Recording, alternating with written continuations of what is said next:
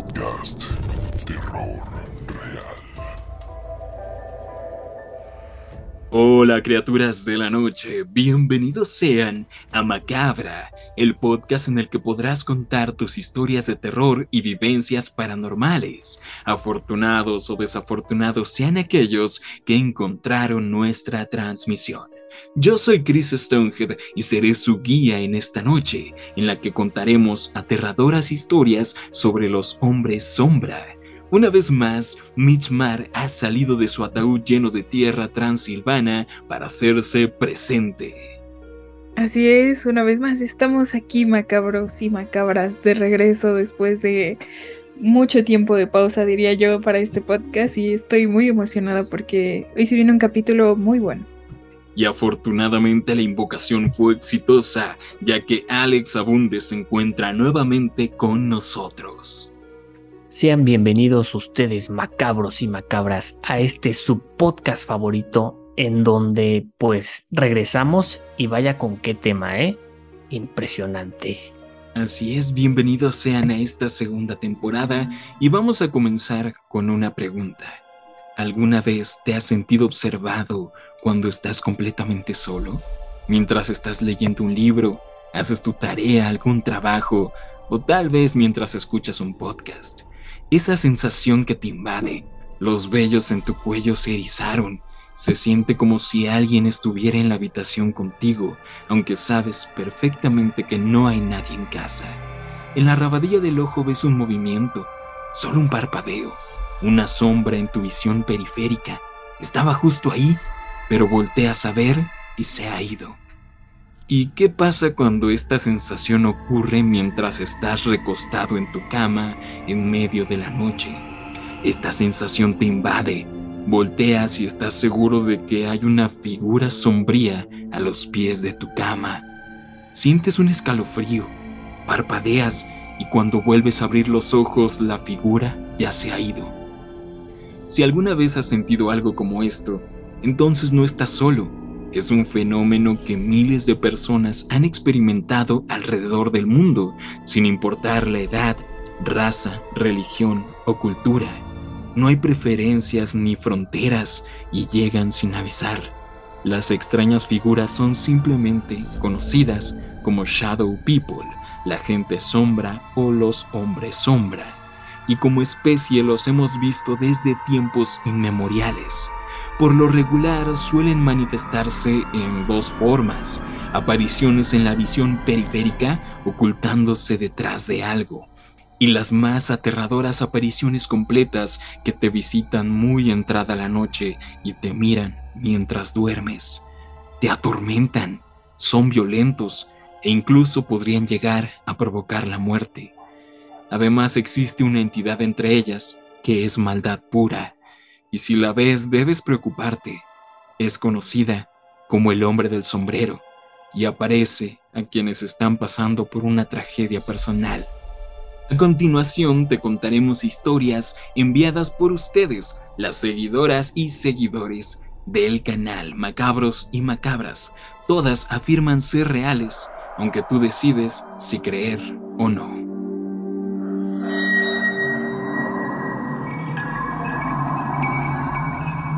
Y bueno, esta primera historia se llama La sombra en la ventana. Mi nombre es Noemí y soy de Zapopan, Jalisco.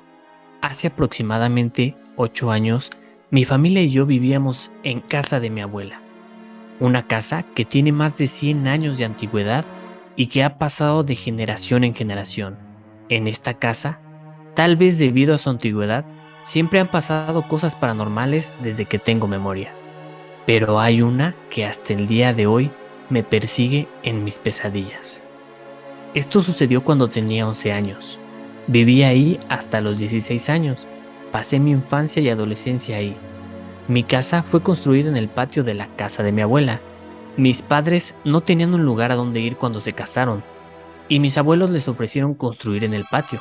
La casa de mi abuela es muy grande y amplia, así que no hubo problema con ello. La casa es de dos pisos. Mi cuarto se ubica en el segundo piso y la ventana daba hacia el patio. Su patio Tiene muchos árboles y siempre dejan una luz prendida en la noche cerca del pozo. Típica casa vieja de México que tiene un pozo. Por ende, mi cuarto en las noches estaba iluminado y las sombras de los árboles se proyectaban en la ventana hacia mi pared. Yo compartía mi cuarto con mi hermana, que en ese momento tenía cuatro años, y cuando me iba a dormir solía darle la espalda hacia la ventana para ver la sombra de los árboles en la pared mecerse de un lado a otro, y eso me arrullaba.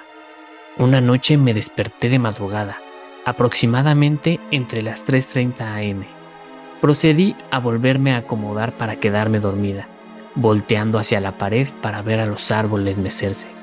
No pasaron ni dos minutos cuando se empezó a proyectar en las sombras de la ventana una figura como de una persona. Empezó a avanzar poco a poco hasta la mitad de la ventana. Estaba de perfil. Podía ver la figura de su cabeza y su nariz, pero al llegar a la mitad de la ventana, esa cosa decidió darse la vuelta hacia enfrente, como si quisiera ver hacia el cuarto. Yo me quedé petrificada, sin poder quitar los ojos de encima a la sombra que me estaba observando. Se quedó mirando lo que yo creo sería un minuto y medio, pero se me hizo eterno. De repente, lo que sea que estaba afuera golpeó el cristal de la ventana con su mano a palma abierta y ahí fue cuando supe que esa cosa no era humana. Su mano era muy grande y con dedos muy largos, demasiados. Fueron dos golpes los que dio. Yo no me atreví a dar la vuelta. Solo me hice bolita y apreté las cobijas deseando que no se diera cuenta que estaba despierta. Pasó un minuto cuando supongo que al ver que no había movimiento alguno dentro, se dio media vuelta para avanzar poco a poco hacia el frente y salió de mi visión. En cuanto vi que se había ido, me levanté rápidamente para ver si había alguien, pero no había nada. Lo que hizo darme cuenta de que lo que acababa de ver no era producto de mi imaginación, fue que la marca de su mano y sus dedos quedó impregnada en la ventana. Le conté a mi mamá y vio las marcas. Me acompañó a dormir después de eso una o dos semanas. No le encuentro una explicación a eso, pero mi mamá me dijo que posiblemente lo que haya visto pudo haber sido un nahual porque semanas antes se posaba una lechuza en mi ventana y después de lo ocurrido ya nunca más la vimos. Aún tengo pesadillas sobre eso a mis 23 años. No dejo de pensar en qué hubiera visto si me hubiera dado la vuelta. Muchas, muchas gracias, Noemí, por enviarnos tu historia. Eh, tú también puedes enviar tus historias a través de nuestras redes sociales, Macabra Podcast. Nos puedes encontrar así en todos lados o a nuestro correo electrónico que es macabra.podcast.gmail.com. Es muy interesante lo que nos cuenta Noemí, Alex, porque es un ser que no es 100% humanoide, sino que cambia y adquiere ciertas facciones como de animal. Incluso menciona al final del relato que creían que era una especie de nahual y no precisamente un hombre sombra. Ajá, sí, exacto. El Nahual por el hecho de que en ese mismo lugar se ponía una, bueno, se paraba una lechuza, que después de eso ya no la volvieron a ver. Entonces podría ser por ahí. O también digo, sí, o sea, lo que más me sorprendió fue esa mano que dijo que con esa se dio cuenta que no era humanoide. Sí, no de estas este dedos alargados. Ajá. Muy, característico también de, pues, de los hombres sombra, a pesar de que parece involucrar ciertos factores distintos, ¿no? Como lo de la lechuza que está relacionada a la figura de las brujas, lo que menciona del nahual. Pero, eh, bueno, yo quiero compartirles algo que es que eh, hay un libro que se podría decir que es el más reconocido con respecto al tema de los hombres sombra, que se llama Darkness Walks, The Shadow People Among Us. La oscuridad que camina, creo que camina, caminante. Este, Los hombres sombra entre nosotros, que es del periodista y profesor Jason Offutt. Un, un muy buen libro que, que, que recopila una serie de historias y Jason se puso a hacer una categoría de el cómo se pueden presentar estos hombres sombra y según él hay ocho distintas categorías de las apariciones de los hombres sombra pero claramente él siente que hay más y puede haber variaciones entre estas ocho. La primera es catalogada como las sombras nocturnas. No voy a entrar en detalles de todas y cada una de ellas pero básicamente este es cuando es una sombra a la mitad de la noche cuando estás acostado en tu cama. Eh, la segunda categoría es sombras de terror, es exactamente lo mismo, pero que te infunden pánico y te sientes atacado y vulnerable. Este, también está la tercera categoría que son sombras de ojos rojos. Ya habíamos hablado de esto previamente, que algunas de estas figuras humanoides se distinguen por estos característicos ojos rojos. También hay otra que es la cuarta, que son sombras ruidosas. Es la misma aparición, pero que se manifiestan a través de un sonido. Y en lugar de verla, la escuchas. Puede ser a través de voces que no puedes reconocer bien este, qué es lo que te están diciendo, o susurros, o bien muchos describen zumbidos o incluso sonido de estática o de electricidad. Es algo muy interesante. También está la categoría número 5, que son las sombras enojadas encapuchadas. Esto es algo muy, muy específico, pero me parece que, que sí hemos tenido historias. Creo que tú, Mitch, creo que conoces algo sobre eh, figuras encapuchadas que son especialmente violentas. También en la categoría número 6 están las sombras que atacan, que ya sientes como un ataque físico.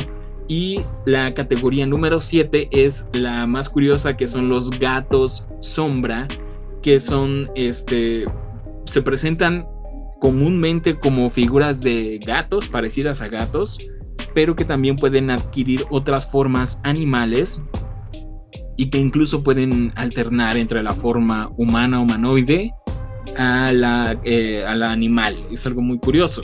Y por que supuesto. incluso estos han sido representados en el arte muchísimo, ¿no? El típico gato sombra al momento de dormir que está recostado en tu pecho.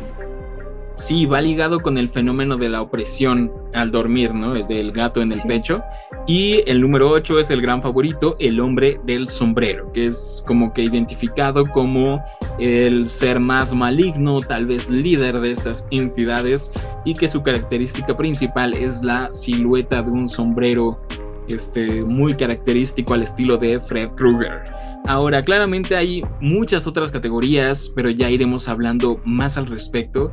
Pero quería mencionar esto porque sí hay hombres sombra o estas entidades de la sombra que alternan entre la figura humanoide y la animal. Es algo muy curioso. Creo que antes de que avancemos a la siguiente historia, también me gustaría añadir algo que me pareció muy curioso de esta historia.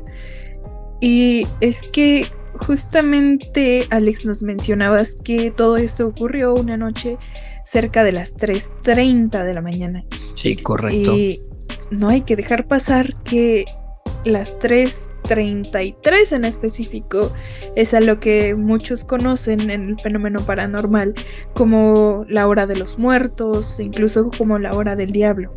La hora del murciélago también viene. La hora del murciélago. Y, pues esto tiene muchos significados. Eh, yo me imagino que tú nos explicarás un poco más adelante sobre esto, Chris, del fenómeno científico que se le atribuye a despertar a esta hora en específico, pero eh, en, el en el espectro paranormal se le dice, por ejemplo, desde el punto de vista cristiano, que va relacionado con la numerología de la hora en la que murió Cristo, que es a las 3 de la tarde, y la edad a la que falleció, que eh, fue a los 33 años. Entonces lo atribuyen a que simplemente para burlarse del Dios, el diablo imita estos comportamientos y es por eso que suele aparecer a las 3 de la mañana y por eso despertamos a esa hora o tenemos el fenómeno bien de parálisis. Y eh, otra cosa es que lo suelen atribuir a que simplemente es la mitad de los tres dígitos del diablo, que es el 666. Claro, creo que va más Sí, tiene- ajá. relacionado a eso. Además de que eh, en la magia y todos estos aspectos de numerología, como que siempre es tres, ¿no?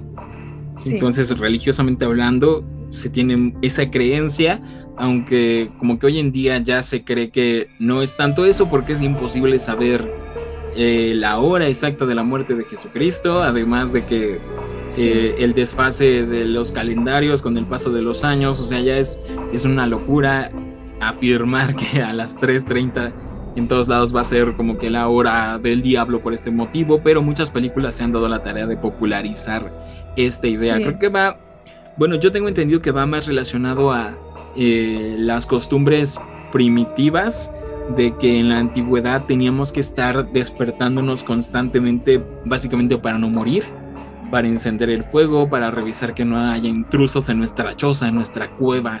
Este, entonces quedó muy programado en nuestro cerebro el tener que despertarse constantemente porque el dormir ocho horas seguidas o, seis o las que duerman, este, no era lo acostumbrado antes de que comenzara como tal la civilización, porque había muchos peligros. Entonces como que viene esta costumbre primigenia que se quedó ya muy programada y por eso usualmente nos despertamos alrededor de esta hora.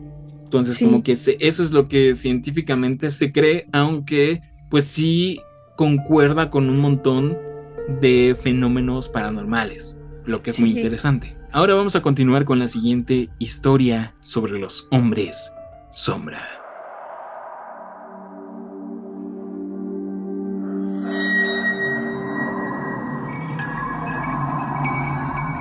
A esta historia la titularemos El tormento del hombre del sombrero. Esta historia nos la envió Irina de Argentina, agradeciéndonos primero por nuestro podcast sobre parálisis del sueño, ya que lo ayudó a entender un poco más sobre lo que vivió a continuación. Ya no me acuerdo en qué año fue, aunque no ocurrió hace demasiado, puede que por 2017 o 2018. No sabía lo que pasaba, y a mí misma me lo explicaba como estar atrapada justo en el instante en donde estoy por quedarme dormida o despierta y que se extendiera por horas. Tenía los ojos abiertos y no podía moverme, pero lo que veía era como si a modo de lente de contacto en mi retina pasaran como diapositivas a una velocidad enorme imágenes inconexas de cosas horribles, como fotografías apenas transparentadas y atrás mi habitación. No podía centrar mis pensamientos por lo rápido que cambiaban y no podía gritar. Empezó de la nada y me pasó durante varios meses. Aunque no todos los días, sí bastante seguido. Noté que en cuanto me despertaba, me vencía el sueño nuevamente y me quedaba atrapada. Esto alrededor de las 3 de la mañana. Y desde entonces a esa hora me asustaba y muchas veces me negaba a dormir hasta que amanecía. La última vez que me pasó, cuando terminaban las imágenes inconexas, escuché que alguien me hablaba y se reía con una voz que me daba muchísimo miedo. Esa fue la única vez que vi a alguien, una persona, una sombra muy negra con sombrero, medio indefinida como si soltara un poco de humo. Estaba en la silla frente al escritorio que estaba frente a mi cama. La habitación estaba muy iluminada porque dormía con la luz del techo encendida, y quizás por eso se veía más negro que nada que pueda describir. Estaba bastante cerca, con una pierna cruzada sobre la otra, y actuaba como si se estuviera divirtiendo mucho. Recuerdo querer gritarle que lo veía, gritarle, era tu culpa. Y aunque yo no pude decir nada, es como si lo hubiera escuchado. Se seguía riendo y contestaba que sí, muy orgulloso. También sé que dijo cosas terribles que no puedo recordar, pero no sé por qué en ese momento estaba absolutamente segura de que lo que decía era verdad. Por suerte, no he vuelto a quedarme atrapada en ese estado, hasta ahora. Y bueno, ya que estamos aquí, aprovecho para expresar lo mucho que adoro su canal. Lo descubrí hace poco, pero me voy a poner el día en breve. Salud. Esta es la historia de Irina. ¿Ustedes qué opinan? Pues yo creo que primero que nada, muchas gracias Irina por el apoyo y yo creo que con la, la pausa que hicimos, pues yo creo que ya se puso al día, ¿no? Eh, bueno, yo, mi opinión es que aquí tenemos un caso de parálisis del sueño del hombre del sombrero, ¿no? El famoso, como lo, relacionan que es la mal pura Y pues, eh, no, no sé, digo, la verdad, como saben ustedes, macabros, macabras, yo la, no he tenido esa experiencia, entonces no, no sé cómo, cómo sentirme al respecto. Sí, es algo muy interesante de que se presente en una de las historias de nuestros seguidores la presencia del hombre del sombrero. Y es precisamente de este modo de recopilación de historias eh, por un solo individuo que se empezaron a hacer las categorías y se empezaron a hacer conexiones entre las historias, lo que solo lo fueron, fue haciendo este fenómeno mucho más aterrador. Porque Bien, si se podría ligar a los sueños, a las pesadillas, al fenómeno científico de la parálisis del sueño, estas malas experiencias, ya una vez que una persona en cierto país ve a una entidad y al mismo tiempo la está viendo otra persona que está sufriendo lo mismo en otro lado del mundo, es una coincidencia impresionante y es donde este fenómeno cobra fuerza. Y es ahí donde estas coincidencias llaman la atención de los expertos y fanáticos en los temas paranormales y empezamos a ver más como algo totalmente y absolutamente paranormal y no como algo natural o un trastorno del sueño. Si bien los hombres sombra pueden presentarse durante la parálisis del sueño no va ligado totalmente el 100% de las apariciones. Algunas personas afirman estar despiertas cuando lo ven.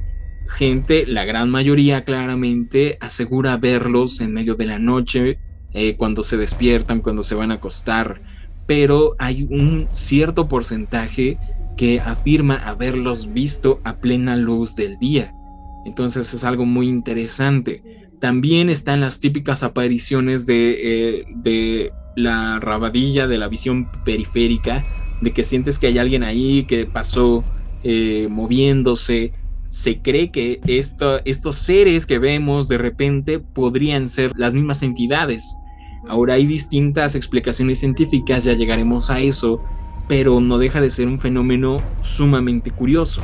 Sí, eh, bueno, algo que yo me gustaría aportar a eso, hablando de ese tema de las visiones en tu periferia, a mí lo que sí me ha pasado es que me pasa muy seguido eso, de que estás de repente normal y de repente veo algo, veo una sombra de alguien y volteo y pues no es nadie, no está. Veo a alguien pasar, veo a alguien que está ahí, o sea, eso sí es algo que me pasa muy seguido a mí. Entonces no sé si relacionarlo tanto, pero de igual forma es algo que no sé, es... Así es, macabros y macabras, estamos presenciando algo. Lo estamos presenciando. algo que le ha me ocurrido. siento Me siento especial porque ya puedo ser parte de esto. algo que le ha ocurrido a Alex Abundes por fin. Oh Dios, qué bueno, qué bueno. Sí, mu- muchos afirman que, que son los mismos seres o podrían ser variaciones de este fenómeno. Ahora tienen di- diversas explicaciones científicas que ya llegaremos a eso. Ahora pueden ser de distintas formas, colores y sabores. Bueno, no, pero sí, sí, sí tienen distintas variaciones. Algunos seres ignoran totalmente tu presencia. Están un segundo ahí, en un parpadeo, y se van, desaparecen. Algunos son un poco más agresivos, te paralizan, algunos te paralizan mientras estás acostado en tu cama. Esto va relacionado al fenómeno de la, parálisis del sueño. No puedes hacer nada, no puedes defenderte y ellos saben lo que te hacen. Algunas te atacan directamente, eh, te tocan, se suben encima de ti, el famoso que se te subió el muerto. Normalmente se ven como seres humanos, como seres humanoides, de ahí el famoso nombre de hombres sombra, de gente sombra, de Shadow People. Pero como ya lo mencionamos anteriormente, algunas pueden tomar formas de animales o alternar entre esta forma y la otra. Ahora, algunas veces aparecen como un hombre de estatura y tamaño normal. Sin embargo, también hay algunos casos en los que aparecen más pequeños que un hombre promedio. Pequeños enanitos, hombres sombra. Y también unos que son mucho más aterradores, que son hombres muy altos, más altos que cualquier hombre que jamás pudo haber existido. Incluso que se llegan a doblar en la habitación, no caben. E, eso es algo muy característico también de las apariciones nocturnas. Ahora, también tenemos esta variación de los ojos brillantes que por lo regular son rojos, pero algunas veces pueden ser amarillos, pueden ser pasivos o, hostiles, pero algo muy curioso es que no todos, no todas las manifestaciones son a través de la vista. Ahora, algunas veces puedes sentirlos, simplemente sentir su presencia. Algunos afirman sentir vibraciones, ya sea vibraciones a través de la cama, vibraciones, no sé, de que sientes algo que está atrás de ti. Otros pueden escucharse como los famosos eh, seres ruidosos, sombras ruidosas, que pueden manifestarse a través de voces, sonidos, susurros, eh, sonidos muy, muy fuertes que que abultan tu oído, que pueden ser zumbidos estática, sonido de electricidad. Este yo personalmente sí lo he escuchado y por lo regular es un sonido indescriptible cuando ellos te hablan con su propia voz. También hay algunas, algunas personas que están sufriendo estos típicos encuentros nocturnos, pero que durante el día escuchan voces de que alguien habla con ellos por ejemplo, en, relatos de gente muy pequeña, los padres aseguran de que hay voces de hombres, de adultos hablando con sus hijos, pero al entrar a la habitación su hijo está totalmente solo, en algunas ocasiones está dormido. También, eh, también algunos afirman ser tocados, esto ya es, es un contacto directo y curiosamente muchas veces que, que, son vistos estos seres son descritos como seres tridimensionales, es decir, como si una persona física y con carne y hueso estuviera al fondo de tu habitación cubierto por las sombras, esta descripción de que es una oscuridad más oscura que la noche, pero también hay algunas descripciones que afirman que son seres unidimensionales, es decir, que son en 2D, que, que no tienen este, no tienen fondo, sino que es solo como si fuera un dibujo animado. Es algo muy extraño eh, esta descripción. Y aquí es donde nos llega la pregunta, ¿qué tan común es realmente verlos con tus propios ojos? Porque dependiendo, según los expertos y la recopilación de historias y de experiencias, se cree que la gran mayoría de avistamientos de estos seres son realmente proyecciones mentales. Es algo muy extraño, porque incluso la gente que afirma estar despierta, si están en su habitación totalmente despierta, yo lo vi y estaba ahí, pero a final de cuentas, esta característica de, de que te gana el sueño y despiertas al otro día y describes tu experiencia, algunas veces puede ser un sueño tan vívido o una experiencia tan lúcida que uno cree que estaba despierto y que vio con sus ojos físicos a esta presencia, cuando en realidad la gran mayoría son descritos como ataques mentales, es decir, que tú ya cerraste los ojos, estás en este lapso entre que te duermes y que todavía no te duermes y estás bastante consciente y sientes o escuchas la presencia, pero no la ves con tus ojos, no la ves con tus ojos, sino que incluso puedes tú tener esa imagen mental de que hay alguien ahí, incluso saber el lugar específico. Estaba en la puerta, estaba en el rincón. Y después, ya sea que los escuches, que tengas el ataque, de que veas que se transforman en diferentes cosas, es algo muy extraño. ¿Qué opinan? Creo que tienes razón. Es algo bastante común. Bueno, es que, es que yo no puedo decir eso. Pero yo quiero creer que a todas las personas les pasa que antes de dormir te entra esta especie de temor y miedo a la oscuridad y tiendes a sentir presencias en las noches al voltearte, no lo sé, solo soy yo o también son ustedes. Eh, pues igual, igual yo podría decirte que sí, o sea, cuando yo apago la luz, siempre como que, o sea, al inicio pues es oscuridad, después como que, bueno, en mi caso empiezo como a ver un poquito y siempre está ese temor, ¿no? De que haya alguien ahí o que alguien se aparezca, ¿no? Que hasta el momento a mí no me ha pasado porque si me pasa yo, yo creo que ya no estaría aquí, pero bueno. Sí, es, es, algo muy curioso porque podría entrar a otra categoría completamente distinta, porque personalmente creo que más del 80% de las experiencias narradas toman lugar en la noche cuando la persona está en su habitación, en su cama. Entonces, a pesar de que la persona asegura, afirma, jura y perjura estar totalmente despierto, muchas veces puedes estar soñando que estás despierto en tu cama, sentado en tu cama o, recién acostado. Es, es, un concepto muy abstracto, pero muchos creen que así es como, como ocurren estas apariciones. Y esto, en mi opinión, no le resta este significado a, esto. Seguimos, este, seguimos sin explicar por qué todos sueñan con lo mismo, ¿no? Ven a las mismas figuras alrededor del mundo a lo largo de la historia. Entonces, y creo que, creo que también añadido a la historia, no es la primera vez que nos definen así a la figura del hombre del sombrero. Sí, como burlona y causa tanto, tanto, tanto, tanto miedo que ahí van haciéndose una cadena de, de enlaces entre todas estas historias. Y nuevamente se menciona las 3 de la mañana. Sí. Y pues sí, o sea, simplemente es un momento donde el organismo está más vulnerable. Sí, em, al final ya explicaremos un poco, tampoco tanto, no, Somos, no somos científicos, pero... Somos duendólogos. Ah, somos aquí duendólogos, pero eh, sí es algo muy interesante, creo yo que si bien sí hay experiencias en las que la persona está despierta, la gran mayoría son a través de la periferia, como lo que tú mencionas, Alex. Algunas son muy fuertes porque hay gente que cree y ver, describir totalmente a una persona y al instante ya no está o ver un movimiento específico o estaba en aquella silla, yo estoy seguro. Pero hay, hay otros casos que creo que la mayoría son ataques mentales de estos seres.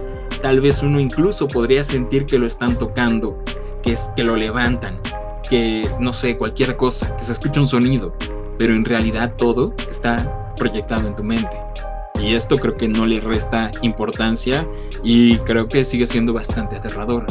Vamos con la última historia de esta noche.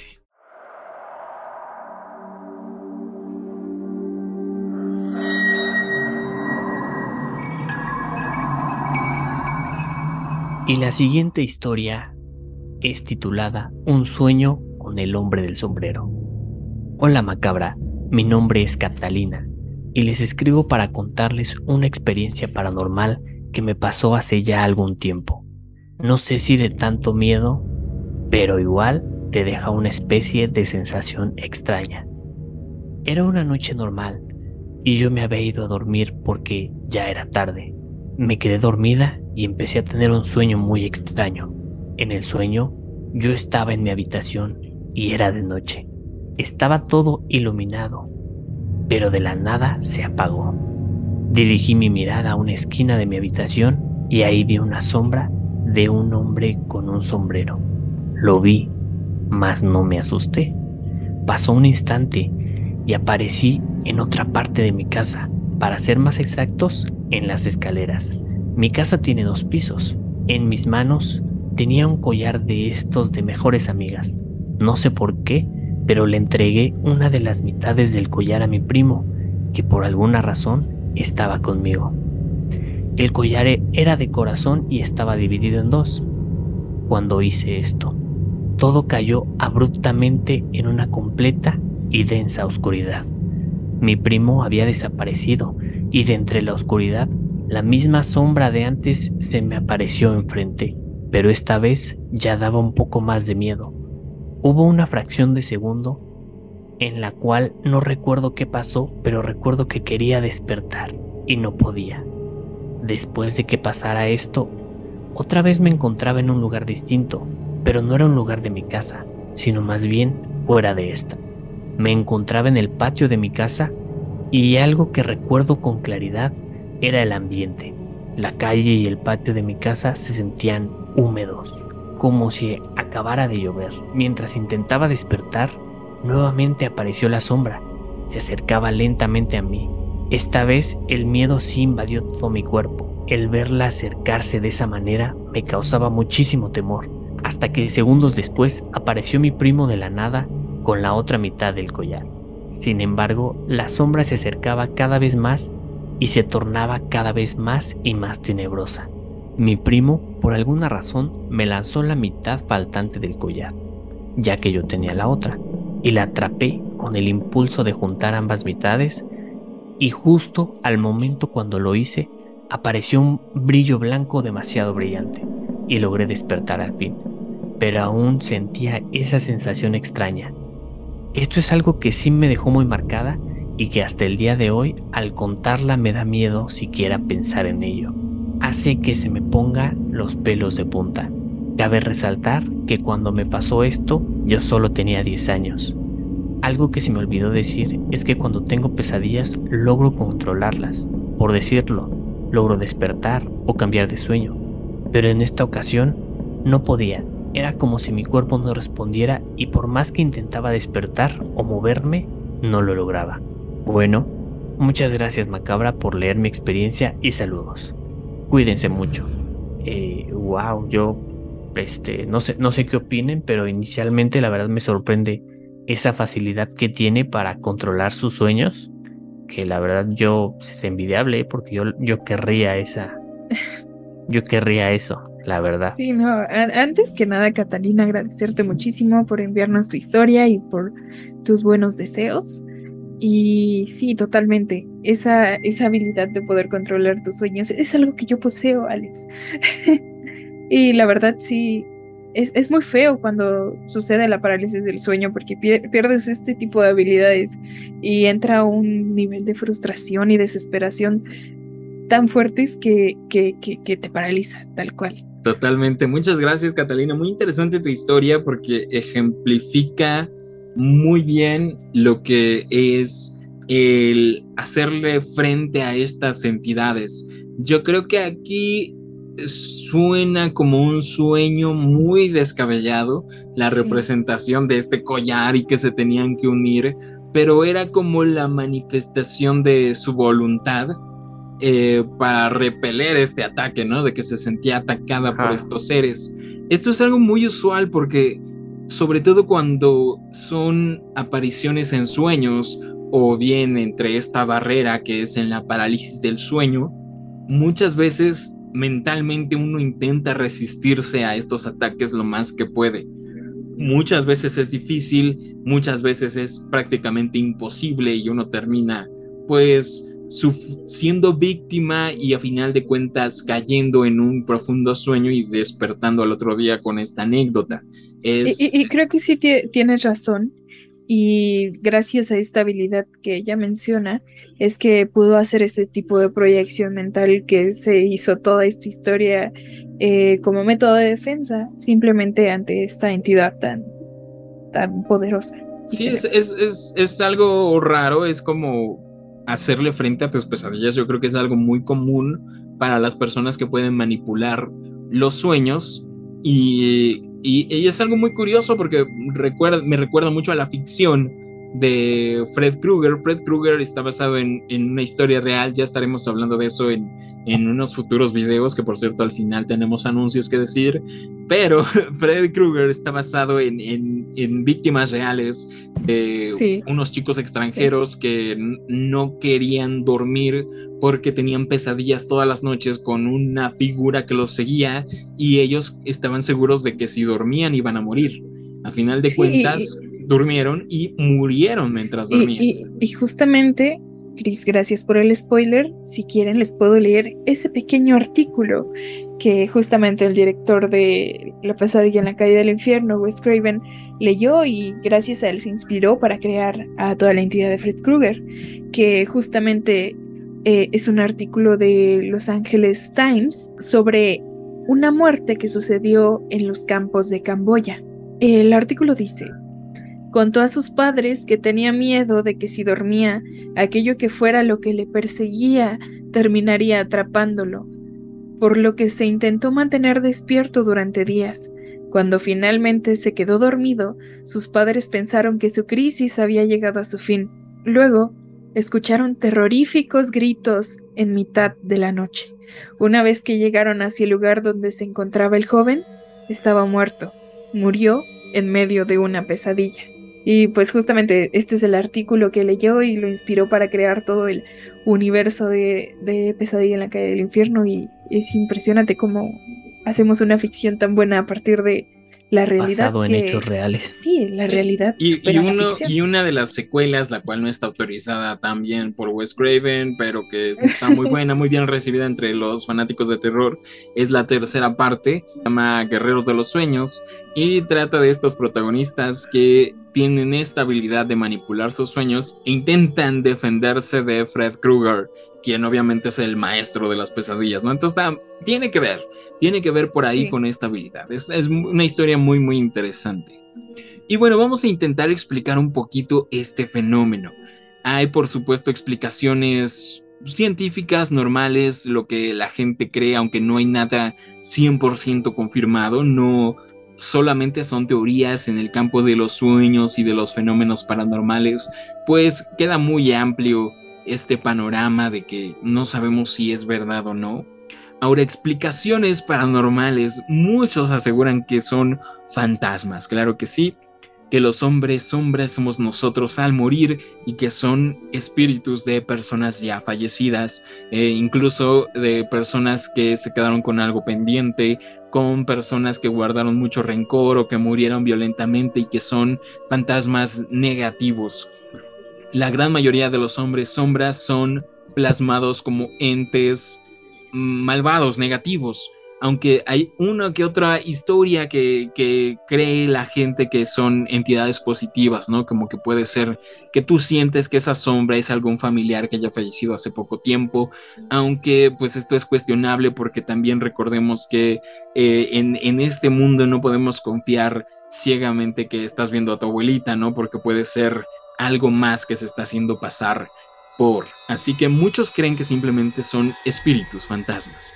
También claramente cuando no sabemos lo que ocurre, eh, la gente voltea a ver a los demonios, inmediatamente siente que estas entidades son demonios que vienen del infierno y vienen para hacernos daño, seres de pesadilla. Y no está muy alejado de la realidad, pero realmente, pues en ninguna descripción de los demonios este, se asemeja a este tipo de de entidad. Ahora, muchos creen que son viajeros interdimensionales, una teoría muy, muy interesante, o que son remanentes de otras dimensiones. Es decir, que estos seres son otras personas que viven en un mundo paralelo al nuestro y que estas sombras son una especie de reflejo o como una especie de, de fotografía que quedó ahí y que desaparece en un instante. Es algo muy extraño, pero muchos lo creen. Ahora, ciertas personas que sufren de este fenómeno afirman y aseguran, yo en este, en este punto soy un poco más escéptico, pero afirman que se trata de alienígenas y que va muy relacionado este fenómeno a las abducciones, que es el modo en el que estos seres extraños que no acabamos de comprender, que vienen de otro lado, de otra galaxia, de otra dimensión, vienen a observarnos y a estudiarnos mientras dormimos. Es una teoría bastante buena. Muchos incluso, en lugar de verlos como seres humanoides, como esta figura del sombrero, los ven como figuras eh, amorfas, alienígenas. Entonces, pues podría venir de ahí esta teoría, ¿no? Pues hablando de, de, temas más normales, va relacionado mucho este fenómeno a los trastornos del sueño, como puede ser la popular parálisis del sueño. Todavía siguen estudiando este trastorno, pero va muy relacionado a cuando estás pasando por un evento muy traumático o, en, o con altos niveles de estrés o al contrario estás sumamente agotado, llevas muchos días sin dormir, has trabajado muchísimo y estás totalmente exhausto y es el momento usualmente en el que te acuestas ya por fin a descansar o al contrario, al momento en el que te tienes que despertar. Entonces, en este punto, tu cuerpo no acaba de comprender el si te vas a despertar o te vas a dormir. Hay una sustancia en nuestro cerebro que paraliza nuestro cuerpo para... ¿Tiene la explicación, Mitch? No, solo te estaba imitando, es que te ves tan duendólogo justo Ah, ahora. ok. Más por el color verde. Hay, hay- hay una sustancia química en nuestro cerebro que se activa mientras dormimos para precisamente que no- si estamos soñando que corremos, nuestro cuerpo no esté corriendo. Eh, o no nos caigamos de nuestra cama, también eso es una derivación de los, del sonambulismo. Entonces se cree que en este lapso que tú despiertas, este, pero tu cuerpo sigue dormido, es porque sigues con esta sustancia química. Hubo ahí como un, un error de software, acabas de, de tener un, un glitch en tu cuerpo y entonces estás experimentando este fenómeno de la parálisis del sueño que también va muy relacionado a la respiración, a los niveles de estrés, a todo lo que ya habíamos mencionado, incluso si comiste muy pesado. Y entonces eh, esta barrera, como la barrera de los sueños está muy lúcida y cuando tú despiertas empiezas a sentir estrés y asustarte de que no puedes moverte, entonces eh, el sueño lo interpreta como si fuera una pesadilla. Entonces empiezas a tener visiones o alucinaciones básicamente, información faltante que el cerebro intenta asimilar de alguna forma y entonces vemos eh, estas figuras. Lo mismo ocurre con este fenómeno de la visión periférica. Algo muy curioso es que cierto porcentaje, un gran porcentaje de la visión periférica es creado por nuestro cerebro. Es decir, que no lo, no lo ven nuestros ojos, sino que nuestro cerebro llena este espacio. Nosotros sabemos más o menos qué es lo que hay de este lado y nosotros, nuestro cerebro lo llena de, ah, hay algo ahí. Sé que hay una pared de este lado, sé que es de este color y se complementa con el resto de nuestra visión, dándonos una visión periférica. Me acabas de traumar de por vida. Sí, entonces, entonces nuestro cerebro algunas veces puede equivocarse. Si no sabemos que está por ahí o no, nos saca de onda algo, puede que esté rellenando esa información con algo que nosotros tengamos presente en nuestro cerebro, ¿no? Que puede ser una persona parada ahí. Entonces nosotros O sentimos al que, revés. que hay algo ahí o, o que no hay nada cuando sí hay algo. O, o no sé, algún movimiento de, ah, es una calle, obviamente va a haber movimiento, entonces como que nuestro cerebro puede estar fallando Y en Y- realidad es un duende, obvio. y en realidad son los alienígenas. E- Entonces, son, son, eh, eh, estas son como que las explicaciones eh, comúnmente eh, utilizadas para explicar o intentar explicar este fenómeno, pero sigue siendo algo que se sale de proporciones.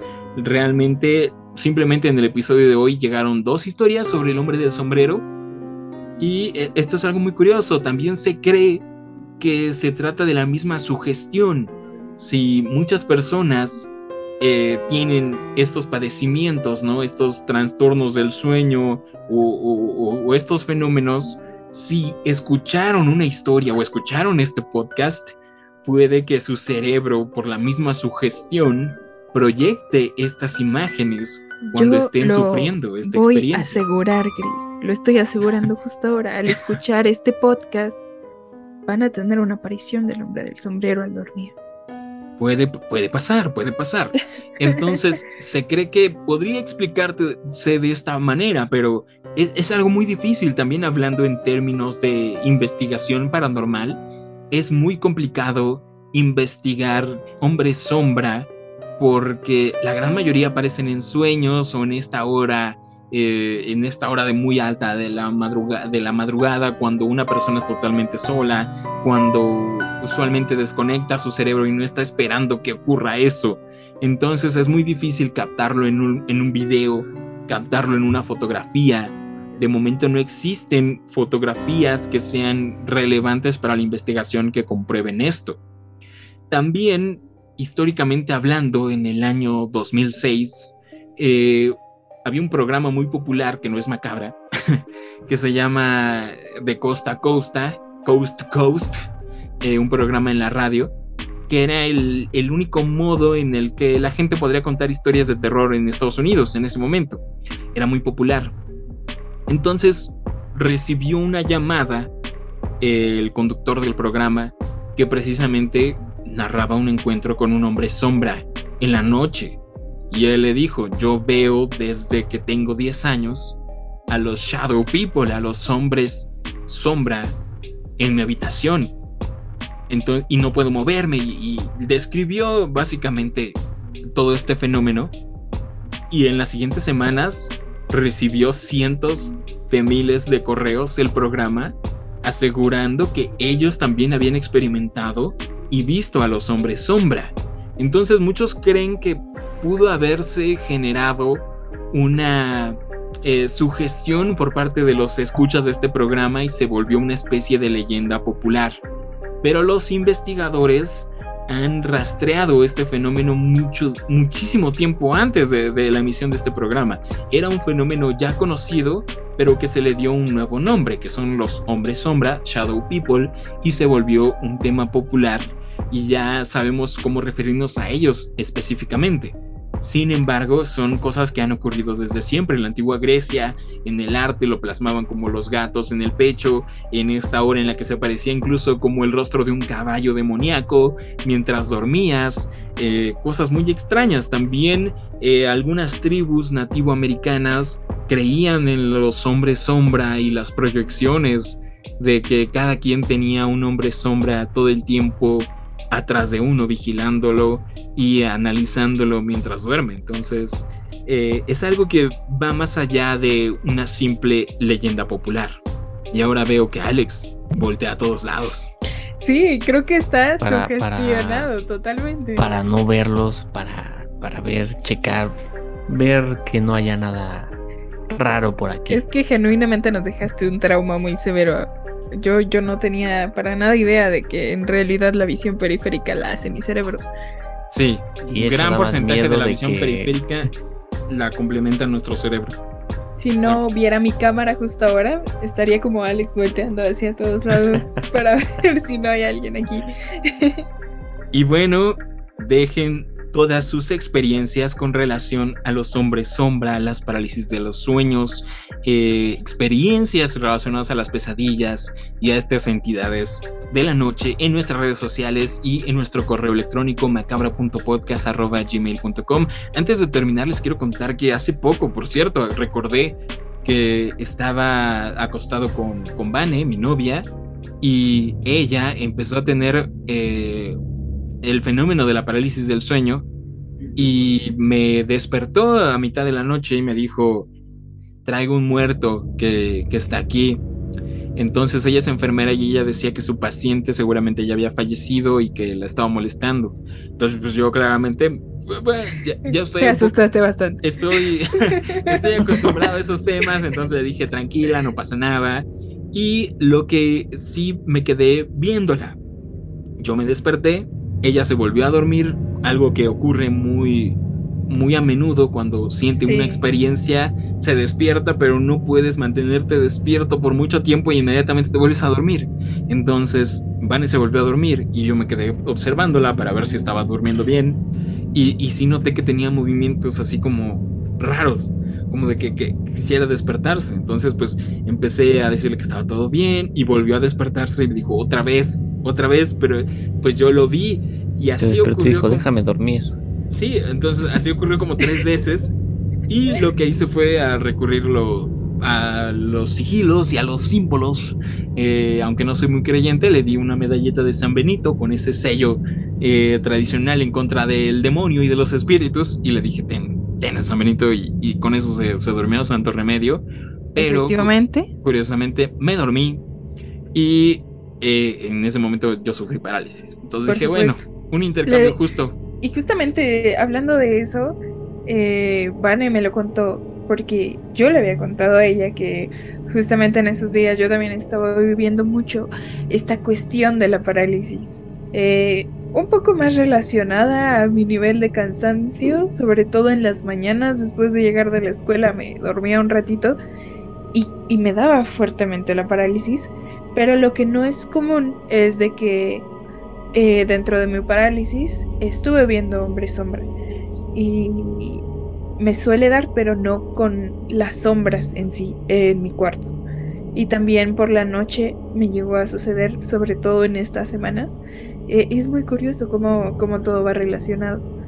Sí, yo, yo creo que, bueno, yo personalmente creo que mis experiencias que he tenido sí van muy relacionadas a, a estrés, a muchísimo cansancio, a sugestión, incluso se podría decir, y yo creo que también eventos traumáticos, como cuando sufres la pérdida de un familiar o hay algún accidente o algo por el estilo, creo que es donde se podría presentar alguno de estos fenómenos.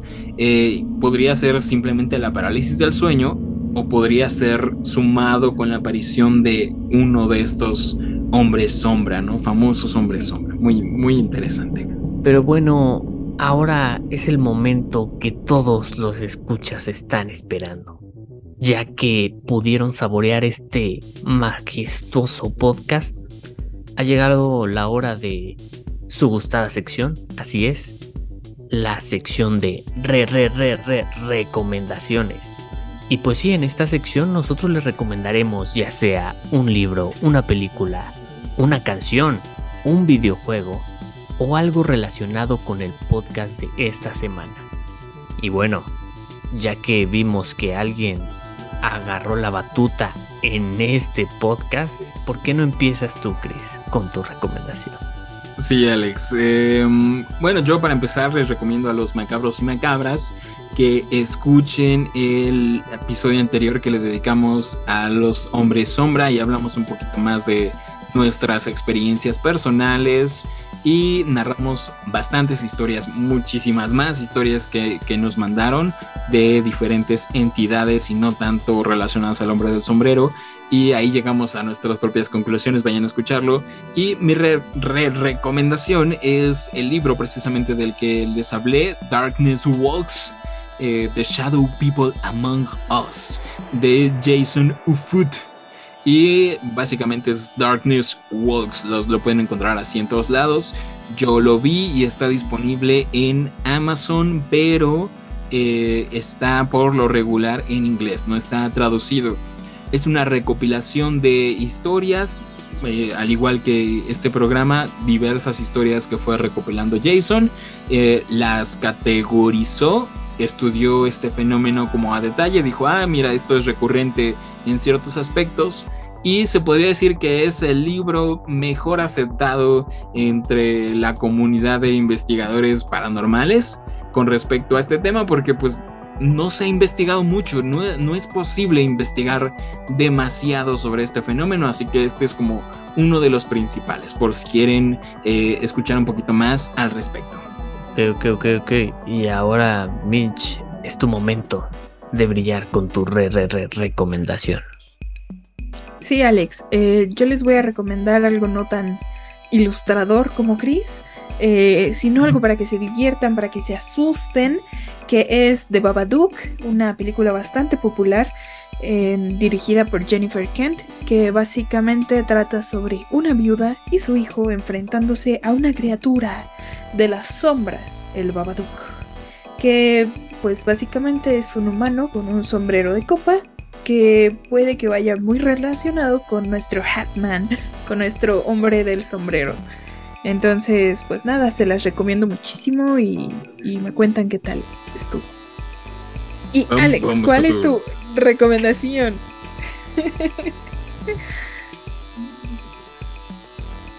Eh, bueno, pánico, yo, en pánico.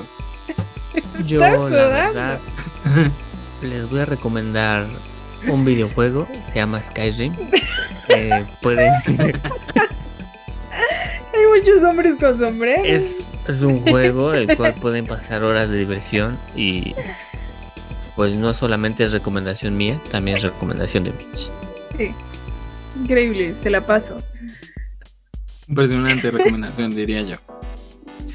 Y bueno, chicos, chicas, después de, esa recomendación tan increíble por parte de, Alex Abundes, em, solamente queremos agradecerles por estar aquí. Sabemos que estamos, eh, hemos estado ausentes por mucho tiempo y pues con la noticia de que estamos oficialmente de regreso tanto en el podcast como creando contenido nuevo para ustedes. Eh, de eso precisamente queríamos hablarles, de que vamos a comenzar a subir videos, vamos a comenzar hablando de cine de terror para intentar llegar a, a una mayor audiencia. Sabemos que son temas relacionados con los temas del podcast, pero el podcast va a seguir 100% paranormal, así que pueden enviarnos sus historias a redes y al correo electrónico macabra.podcast.gmail.com y una explicación del por qué no hemos estado tanto tiempo. Yo la resumiría en que tuvimos problemas con la monetización de, de YouTube, hubo ahí un contratiempo, el cual ya oficialmente está solucionado entonces ya podemos crear contenido con toda la libertad para ustedes. Así que esperamos recuperar su suscripción y no sé, que escuchen eh, los futuros podcasts. Y pues nada, que esperemos que, que, se la pasen bien en esta nueva etapa de Macabra, la segunda temporada del podcast también. Mitch Martus, redes sociales, algo que quieras decirle a los macabros y macabras. Sí, no estaba preparada para esto. Eh, sí, me encuentran en Instagram como mich.el.mar y en mi cuenta de fotografía de animalitos como natura-el. Y pues nada, una disculpa por no estar todo este tiempo, pero fueron tiempos difíciles. Pero ahora venimos con todo. Sí, además estamos listos para la temporada de Halloween. Alex, abundes tus redes sociales, algo que le quieras compartir a los macabros y macabras después de tanto tiempo de una larga eh, ausencia. A mí me pueden encontrar en Instagram como AbundesAlex y en Twitter como AlexAbundes. Y pues nada más recordarles que este podcast lo haces tú, macabro. Lo haces tú, macabra. Así que no olviden enviarnos sus historias por nuestras redes sociales. Y claro que nosotros, tal vez no en el siguiente episodio, pero tal vez en el otro salga tu historia. Exactamente. Y recuerden seguir todas las redes oficiales de Macabra. Nos encuentran en todos lados, en Facebook, en Twitter, en Instagram, como Macabra Podcast, macabra.podcast. Por ahí seguramente les vamos a aparecer. También suscríbanse a nuestro canal de YouTube y activen las notificaciones porque ya vamos a subir contenido más seguido. Incluso estamos comprometidos en subir un episodio del podcast a la semana. Espero que se logre. Al día. Eh, esperemos que se logre, así que activen las notificaciones, suscríbanse. incluso por ahí una sección de jueguitos de terror. ¿eh? Tal vez, tal vez. Suscríbanse, activen las notificaciones, es la mejor manera en la que pueden apoyarnos. No les voy a spoilear, pero podría ser uno de Fortnite, no sé. No sé, no sé, podría ser.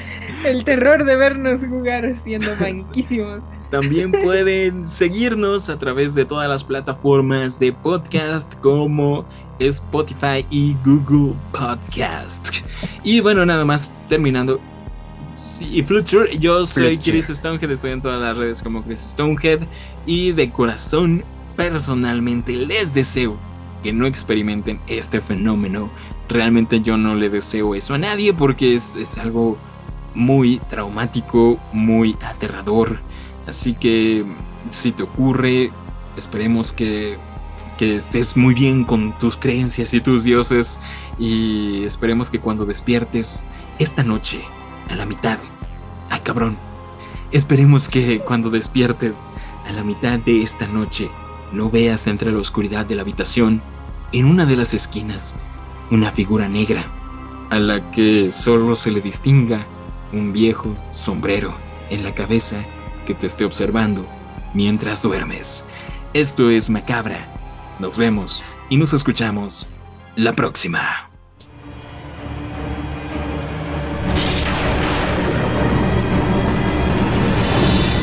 Macabra Podcast Terror